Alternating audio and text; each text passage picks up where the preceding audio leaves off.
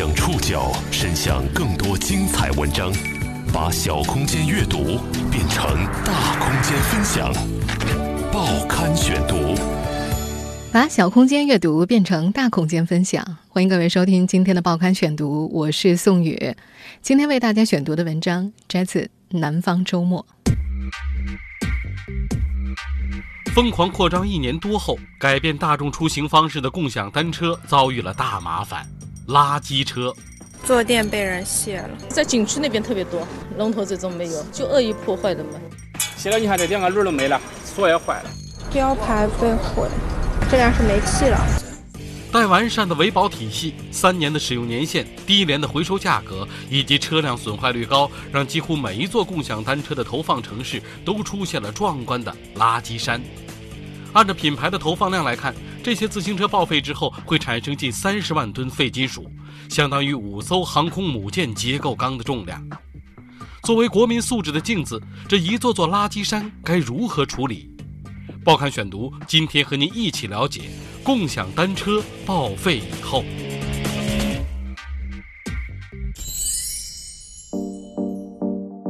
这两年，改变城市人口出行最后一公里的共享单车产业风生水起。根据不完全统计，二零一六年有近二十家企业进入了共享单车领域，包括摩拜、ofo、小蓝、优拜、骑贝等等。截止到今年二月底，摩拜单车已经进入了北京、上海、武汉等十五座城市，ofo 共享单车则覆盖了全国三十三座主要城市。共享单车改变了人们的出行方式，可是偶尔遇到的坏车，还有那些成堆的报废单车垃圾山，则非常的扎眼，让人很是担忧。好像家里附近的 OPPO 或者摩拜能用的没有几辆了。卸了，你看这两个轮都没了，那个是有轮，但是那个能用座没了。我也看到过很多，呃，就共享单车扔在一堆，我看到那，说实话，我有点心痛。少有人知的更大隐患是，根据中国自行车协会官网报道，二零一六年近二十家品牌投放了大约两百万辆共享单车，而二零一七年预计投放总量可能会接近两千万辆。这些自行车报废之后，它们会产生近三十万吨的废旧金属，相当于五艘航空母舰结构钢的重量。红橙黄绿青蓝紫，有人开玩笑，共享单车的颜色早就可以召唤神龙了。甚至在这个六月，金色都已经出现在了共享单车企业的色谱上。那你觉得这车怎么样？你觉得？那肯定比以前好看多了。五彩缤纷的外壳之下，一辆自行车由二十五个部件和一百五十个零部件组成：坐垫、框架、车轮、链条、电子锁。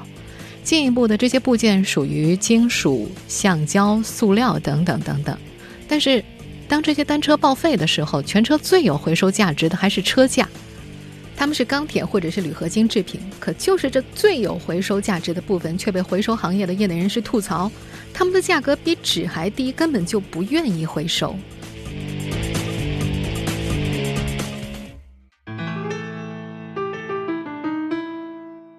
共享单车被称为国民素质的镜子，在任何一座共享单车的投放城市，损坏单车的照片、视频和帖子广为流传。照片和视频中的共享单车垃圾山最终都去了哪儿？疯狂投放单车的共享单车巨头们又如何处理维修问题？报刊选读继续播出：共享单车报废以后，不光影响我们，影响这些车主的问题是最大。他们又有些那些车一停，想停哪里就停哪里，随手一放，那些车主都。我们现在听到的这段录音来自五月底深圳的一个闹市区，当时因为共享单车大量停放无人管理，保安把停放的多辆共享单车扔到了机动车道上。有时候开车到这里过的时候，基本上过不了，像垃圾一样。一公里没障碍是一公里的灾害啊！同样在深圳，六月八号。布吉河的河道清理员在污水河道当中捞起了十八辆共享单车。哎，连续三天天天下去了，前天十八台，昨天差不多十台，今天又是十八台。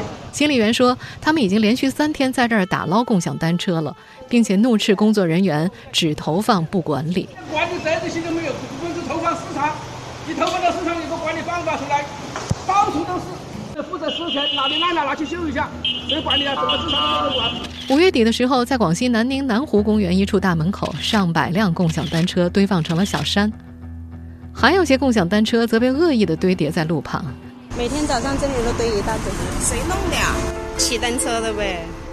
而在最早投放共享单车的城市之一杭州，最近被恶意损坏的共享单车已经越来越多。在景区那边特别多，龙头这种没有，反正破坏的就恶意破坏的嘛。有的被丢进了河里，还有的被挂在了树上。志愿者无奈自己从河里捞起单车，这样的事情在共享单车投放的城市太普遍了。四月底，在我们南京建宁路附近的一处大市场，共享单车被人扔进了垃圾箱。百分之百肯定是挡道，不挡道人家不会在那个垃圾场去，对不对？五月底，在河南郑州，被扔进垃圾箱的小黄车已经被拆成零件了。这个小黄车现在是被那些比较用心人把这个配件卸的已经是七零八落了，已经有些已经不存在了。现在你看这两个轮都没了，那个是有轮，但是这能用座没了，锁也坏了。国民素质的镜子就这样明晃晃地映衬着一切。二零一七年五月，北京市统计局发布的《北京居民使用共享单车的调查》显示。车辆破损是最突出的，有百分之七十二点二的被访者遇到过共享单车被损坏的情况，主要表现在刹车失灵、车胎没气、掉链子、车把或者车坐垫被损坏。面对大量损坏的共享单车，共享单车公司显然也在加大维修力度。共享单车的手机软件上有坏车报修的按钮。在较早投放共享单车的北京和广州，不少被市民投诉过的废旧单车堆放点已经消失了。师傅，我们现在是要去哪里啊？我现在去朝阳门去收坏车是吗？嗯。那边一共大概有多少辆？有三十多辆吧。我们现在听到的这段录音来自五月底的北京街头，ofo 的回收人员每天在北京街头寻找破损的共享单车，然后一辆一辆的拉向维修点。这个就是今天要装的小黄车是吗？对对对，这些都是坏的。标牌被毁，这辆是没气了，坐垫被人卸了。不过实际上，在一线城市这种寸土寸金的地方，共享单车的维修点并不好找。二零一七年五月二十六号，南方周末的记者在广州市海珠区一座天桥的小路尽头找到了一个占地面积一百来平米的厂房，这是一处 ofo 小黄车的维修点。一位维修师傅说：“还没有报废的车，他们在这儿都可以修好。厂房门口停放着二三十辆已经维修好的单车，厂房里有两位工作人员维修车胎和轴承，两位维修链条，还有一位负责为修理好的车进行登记，另有一名辅助的其他人员在工作。厂房的最深处还有大约二十辆看上去外形完好的小黄车，但是那些是需要进厂大修的。”在这个 ofo 维修点里，半小时内分别有一辆调度小卡车和两辆面包车开进来。小卡车放下了二十辆坏车，面包车则运来了十辆坏车，运走了入口处十辆已经修好的车。目前，摩拜和 ofo 是共享单车市场上占有率最高的两家企业。不过，当记者就毁坏比例、维修数量、维修点布局等问题致电两家企业的相关负责人的时候，并没有得到答复。而至于维修点的师傅们是从什么行业转业而来，收入水平怎么样，公司平时又是怎么管理的，他们也大多讳莫如深。上述 ofo 的维修师傅说，每人每天能够修好大约三十辆车，他们这个维修点已经运行了大约两个月了。广州的摩拜单车维修点就更加偏远了，位于天河区一个远离商业中心的村落里。南方周末的记者好不容易才找到了这个维修点，维修点内停靠着大约两千辆待维修的摩拜单车。有的是整车，还有的已经被拆成了钢圈和轮胎了。一位负责人说：“这个维修点算小的，也才刚刚运行一个月。”工厂的入口处有八名维修师傅低着头忙着修车，厂房里光线比较暗，他们都靠着门口工作，身后则是一大片橙色的车海。在维修点的办公室里，一块白板上写着：“目标一天维修一千辆。”但实际上，这里的维修师傅一天还仅仅只能够完成几百辆次的维修而已。大量被损坏的共享单车需要维修，而实际上，自由停放的共享单车也需要专人定期维护。不过，一个不容忽视的事实是，打气、上油、清洁、维修，共享单车的维运成本比买新车还要贵。报刊选读继续播出共享单车报废以后。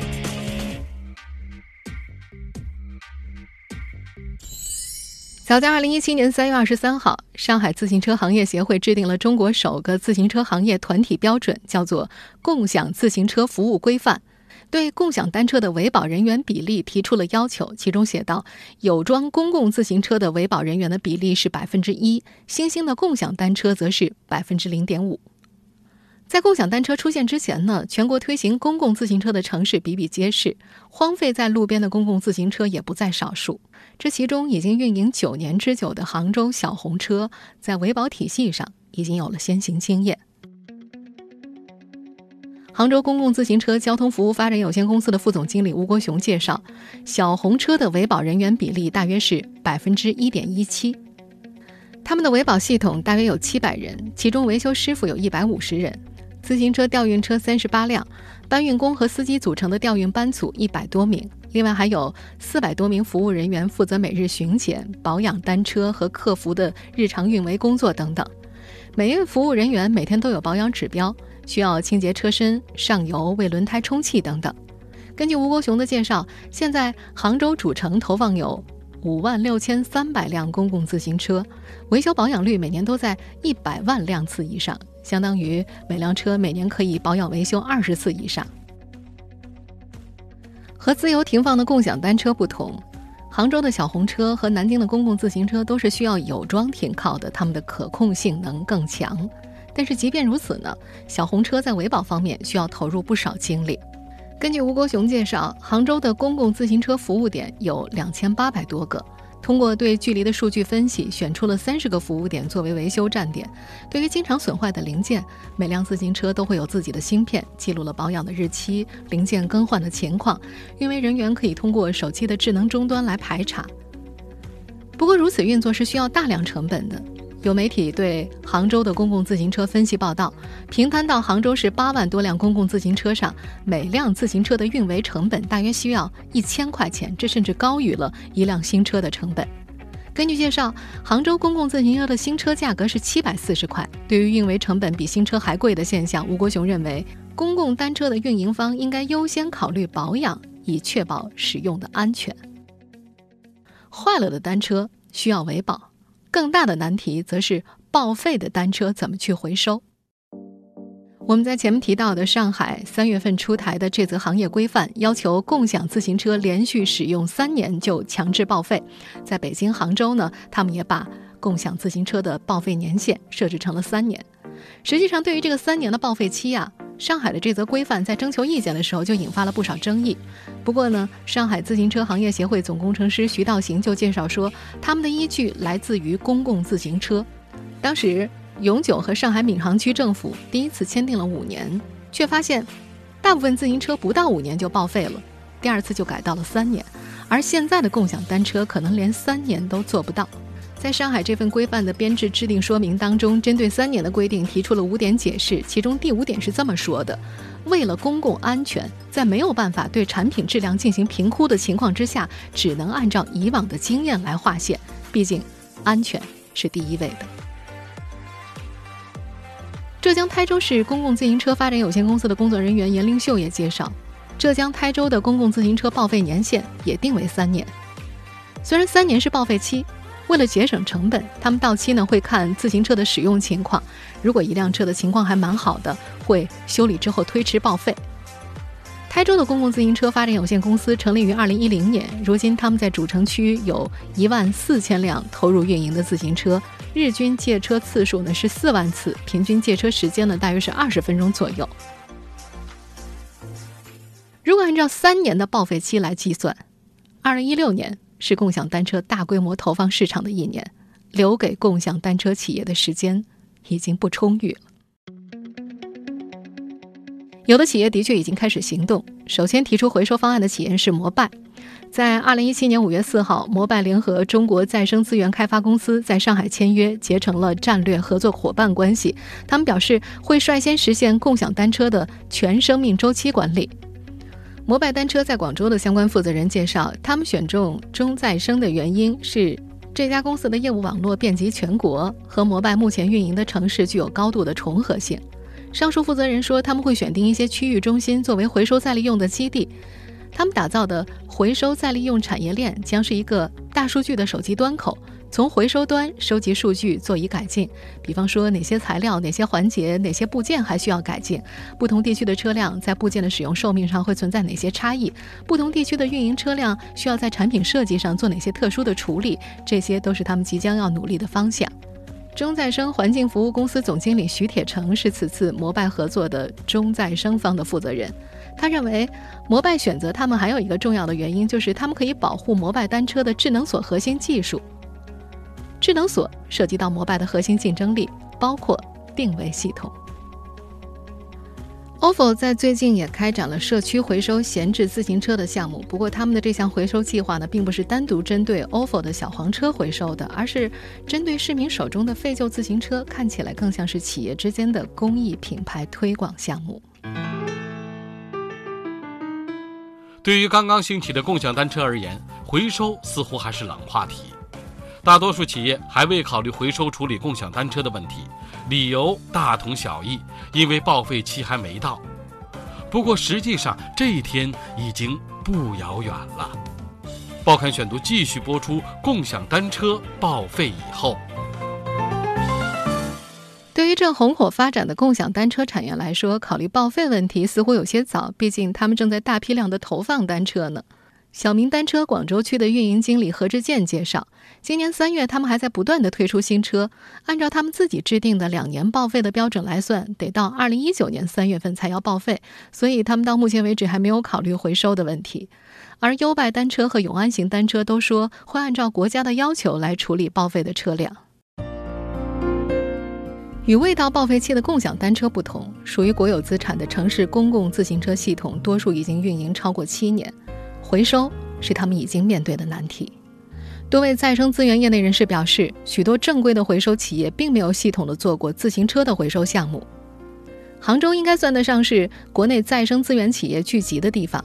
根据业内人士介绍，再生金属资源企业也主要集中在南方。有记者随机致电了五家位于杭州市、拥有国资背景的再生资源公司，他们都表示没有接收过数目较大的自行车回收项目。新世纪再生资源开发有限公司的工作人员介绍，他们会回收社区报废的自行车，但是量不大，目前还没有收到共享单车的单子。如果有的话，他们会收，但是价格呢，确实是不高。杭州公共自行车交通服务发展有限公司的副总经理吴国雄也介绍，杭州的公共自行车2016年招标回收报废零部件的时候，经过两次招标都未能达到三家或者以上回收企业数量的要求，导致未招标成功。他们最近一次招标成功的还是在2014年。自行车回收的痛点非常的简单，那就是废钢铁很便宜，量也少。多家回收企业对于自行车的回收报价仅仅是一辆十几块，甚至是四五块钱。启迪桑德环境资源公司战略规划经理乔方清就说：“共享单车回收市场本身需求不强啊，不然会有很多公司进入的。废钢铁的价格比纸的价格还要低。现在汽车回收的问题也很多呀，回收一台车可能都亏损。相比于汽车的回收量，一辆自行车所能产生的钢铁或者铝合金又更少了。”根据商务部发布的《中国再生资源回收行业发展报告（二零一七）》摘要，对比二零一六年废钢铁和废纸总体回收量与总价值，可以发现，废钢铁的均价是一块三毛五每千克，而废纸的均价是一块五每千克。在南方周末联系到的多家公共自行车企业当中，只有浙江台州成功的在二零一六年十一月公开招标处理了七千多辆报废的公共自行车。浙江台州市公共自行车发展有限公司的工作人员严林秀介绍，台州政府在二零一六年将车辆报废的决定权交给了台州公共自行车公司的股东会，从而不需要政府相关部门的审批。股东会批准之后呢，公司进行招标，全程跟踪回收的过程。在他所提供的回收照片当中，公共自行车的车架已被压成了方块，堆放整齐，等待再利用。不过，他也坦言，他们在公开招标的时候，回收企业的反应并不积极。这几家报名企业都是他们之前主动告知的，而拆解自行车的工作还需要台州公共自行车方和回收企业共同去完成。也有回收企业表示说，如果能够和共享单车公司合作，由单车公司负责回收和运输，回收企业只负责处置再生，才会有一定的盈利空间。我们前面所提到的和摩拜签约回收的中国再生资源开发公司的总经理徐铁成也介绍，相比于公司七百万吨废钢铁的处理量，摩拜所能够提供的废金属总量是微乎其微的。在他们看来，这家共享单车企业做回收项目是其应该承担的社会责任，而不是盈利。他说，企业的发展和利润点并不在末端回收上，在末端回收上，企业是应该付出费用的。在多位受访者看来，低回报率的单车回收生意应该考虑生产者责任延伸制度，将生产者对他们产品所承担的资源环境责任从生产环节延伸到产品设计、流通消费、回收利用、废物处置等方面。中国再生金属协会发展部主管董军说：“没有生产者延伸到责任制度，生产企业因为盈利会最先考虑制造，而不是回收。对于共享单车来说，承担延伸责任的担子并不轻。已经有环保组织发现，共享单车的多家供应商因为环境违法受到过处罚。在二零一七年五月份。” Ofo 和摩拜的生产商天津富士达和天津爱玛都因为超标排放或者环评问题，被中央环境保护督察组通报和立案查处。待完善的维保体系，三年的使用年限，低廉的回收价格，当越来越多的共享单车像垃圾一样被堆放在城市的大街上，当城市的角角落落出现越来越多的单车坟场。当红利消退、资本退场，自带光环的共享单车企业迟早会面对这道运维和回收的难题。这个内胎偷掉了。哦，他这个内胎是已经被人拿走了。哎，偷走了。等于说，他就是等这个僵尸的车，这个这个来了年轻人也不能骑。本来一件好事，怎么变成了一个一个这一一个一一个大家伤脑筋的事了？嗯。听众朋友。以上您收听的是《报刊选读》，共享单车报废以后，我是宋宇，感谢各位的收听。今天节目内容摘自《南方周末》，收听节目复播，您可以关注《报刊选读》的公众微信号“宋宇的报刊选读”，或者登录在南京网易云音乐。我们下期节目时间再见。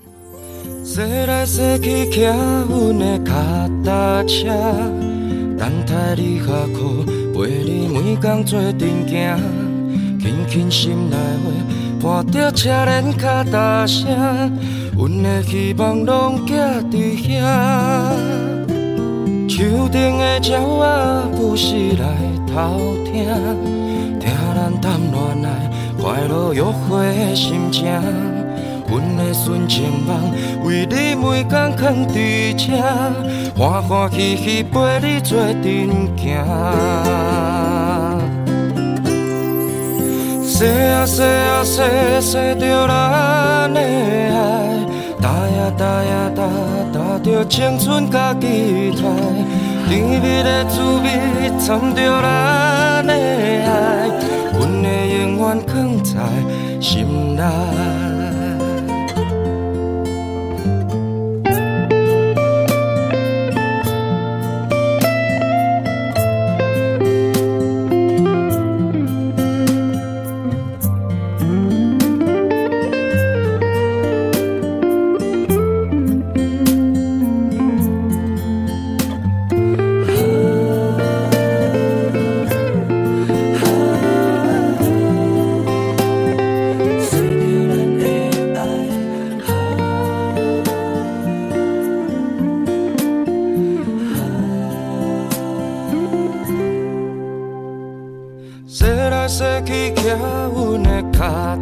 车，等待你下课，陪你每工做阵行，轻轻心内话，伴着车轮脚踏声，阮的希望拢寄伫遐。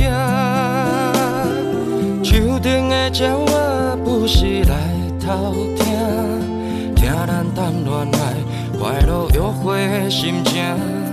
阮的纯情梦，为你每天藏伫车，欢欢喜喜陪你做阵行。说啊说啊说说着咱的爱，大呀大呀。着青春甲期待，甜蜜的滋味掺着咱的爱，阮的永远藏在心内。细啊细啊细，细着咱的爱，搭呀搭呀搭，搭着青春甲期待，甜蜜的滋味掺着咱的爱，阮会永远藏在心内。